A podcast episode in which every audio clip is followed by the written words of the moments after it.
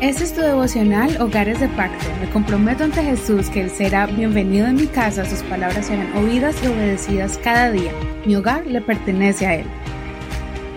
Bendiciones en el nombre de Jesús. Felicitamos a todos aquellos que estuvieron con nosotros en todo el año pasado. Empezamos el estudio de Génesis y llegamos hasta Segunda de Samuel. Hoy comenzamos un nuevo año. Si tú estás escuchando estos devocionales eh, al día con nosotros, eh, sabrás que hemos pasado un año de grandes bendiciones aprendiendo la palabra del Señor y estudiando varios libros que para algunos les hace difícil comprender eh, por el contexto bíblico, la historia o el lenguaje, pero hemos podido llegar ahora hasta el libro de Segunda de Samuel. Vamos a comenzar un nuevo año en bendición y yo sé que el Señor te va a derramar muchas bendiciones, va a escuchar tu oración, va a conceder las peticiones de tu corazón porque te has ido afirmando más de acuerdo a nuestra entrega al Señor, así el Señor derrama sus bendiciones.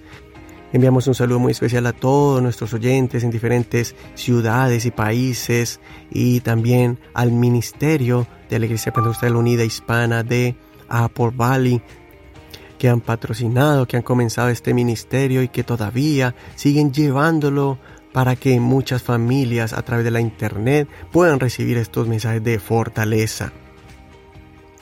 Vamos a seguir entonces con el estudio de la palabra de Dios y ya estamos llegando cerca a la conclusión de este libro de Segunda de Samuel. Hoy le corresponde a Segunda Samuel capítulo 21 y el título de este tema es El impacto incalculable de un modelo ejemplar. Vamos a leer desde el verso 15 al verso 22. Recuerde que siempre usamos la versión Reina Valera actualizada 2015. Aconteció que hubo otra batalla de los filisteos contra Israel. David descendió con sus servidores y combatieron contra los filisteos y David quedó extenuado.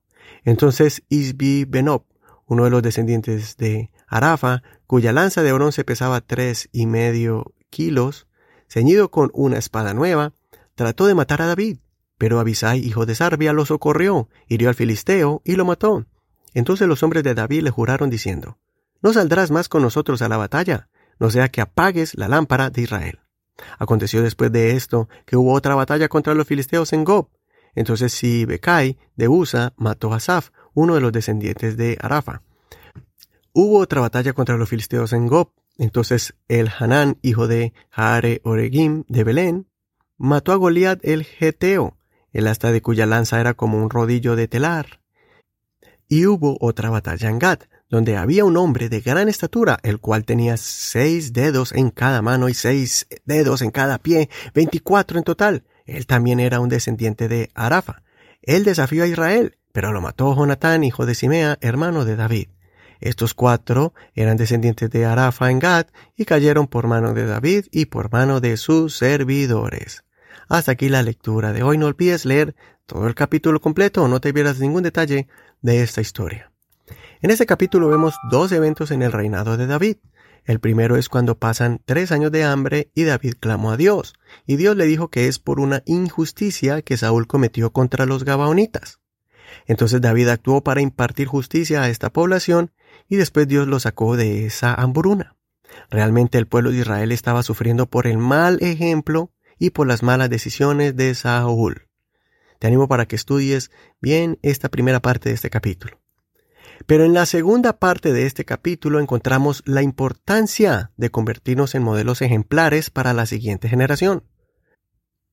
David un día se convirtió en el primer israelita que había vencido con simplemente una onda y unas piedras a un gigante que infundía terror al ejército de Israel.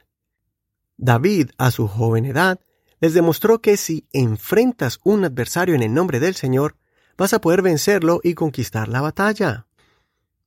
Es por eso que aquí vemos que David, siendo un rey de avanzada edad, todavía salía a la guerra, pero en una de esas batallas casi cae en manos de un gigante. Uno de sus guerreros salió a defenderlo y derrotó a ese gigante. A partir de eso, sus guerreros vieron el peligro que David corría al estar en el campo de batalla y desde ese momento no le permitieron luchar directamente contra los enemigos. Es por eso que todos sus guerreros desarrollaron la capacidad para vencer gigantes. Y aquí vemos que cuatro gigantes importantes de los filisteos fueron derrotados por soldados de David, incluyendo uno de sus parientes, su sobrino, el sobrino de David. Qué grandioso ejemplo nos da David aquí. Aquellos guerreros, los que capacitó en una cueva, estaban venciendo gigantes. Y no solamente los guerreros contemporáneos de David, también la siguiente generación de guerreros jóvenes, que aprendieron a no esconderse en las cuevas y en las peñas, sino a salir valerosos al campo de batalla, porque su propio rey les había inspirado con su buen ejemplo. Y no solo los había capacitado para derrotar enemigos, también los ayudó a creer que realmente sí era posible vencer gigantes, a esos guerreros de grande estatura y fortaleza sobrenatural, y todo con la ayuda de Dios. Estos guerreros que se convirtieron en, entre comillas, mata gigantes, tenían la destreza militar y también una convicción segura y firme de que si David lo había hecho anteriormente, ellos también lo podían hacer, pues eso que antes era imposible, David lo hizo posible con la fortaleza y ayuda de Dios. Espero que tú y yo podamos ser modelos ejemplares de que sí se puede ser cristianos con la convicción de que con Dios somos más que vencedores en un mundo lleno de maldad. Que sí podemos contrarrestar los ataques del adversario y que sí podemos confrontarlos sin temor y sin miedo a reconocer que nuestro gran líder y rey de reyes, nuestro Señor Jesucristo, venció a Satanás, venció al mundo y venció los deseos de la carne al morir y resucitar. Si el Señor lo hizo, nosotros lo podemos hacer. Y si nosotros lo podemos hacer, nuestros hijos y toda nuestra familia podrán seguir nuestros pasos. Recordemos lo que dijo el apóstol Pablo. Imítenme a mí, así como yo imito a Cristo. Eso está en 1 Corintios, capítulo 11, verso 1. Hasta aquí la reflexión del día de hoy. Soy tu amigo y hermano Eduardo Rodríguez que tú y tu familia sean un modelo ejemplar de una familia victoriosa en el nombre del Señor. Gracias por escuchar este devocional y gracias por compartirlo en la red social de Facebook. Estamos allí en nuestra página Hogares de Pacto Devocional. También puedes escuchar más de 700 enseñanzas. Ya nos acercamos a las 800 enseñanzas están a tu disposición descargando cualquier aplicación de audio, así como Spotify, Apple Podcast, Google Podcast y otras plataformas de manera gratuita para escuchar podcast. Las puedes descargar en tu teléfono y así escuchar estas enseñanzas del Nuevo Testamento, del libro de los Salmos y ahora del Antiguo Testamento. Bendiciones de Dios para ti. Hasta mañana. Este es un ministerio de la Iglesia Pentecostal Unida Hispana El Reino.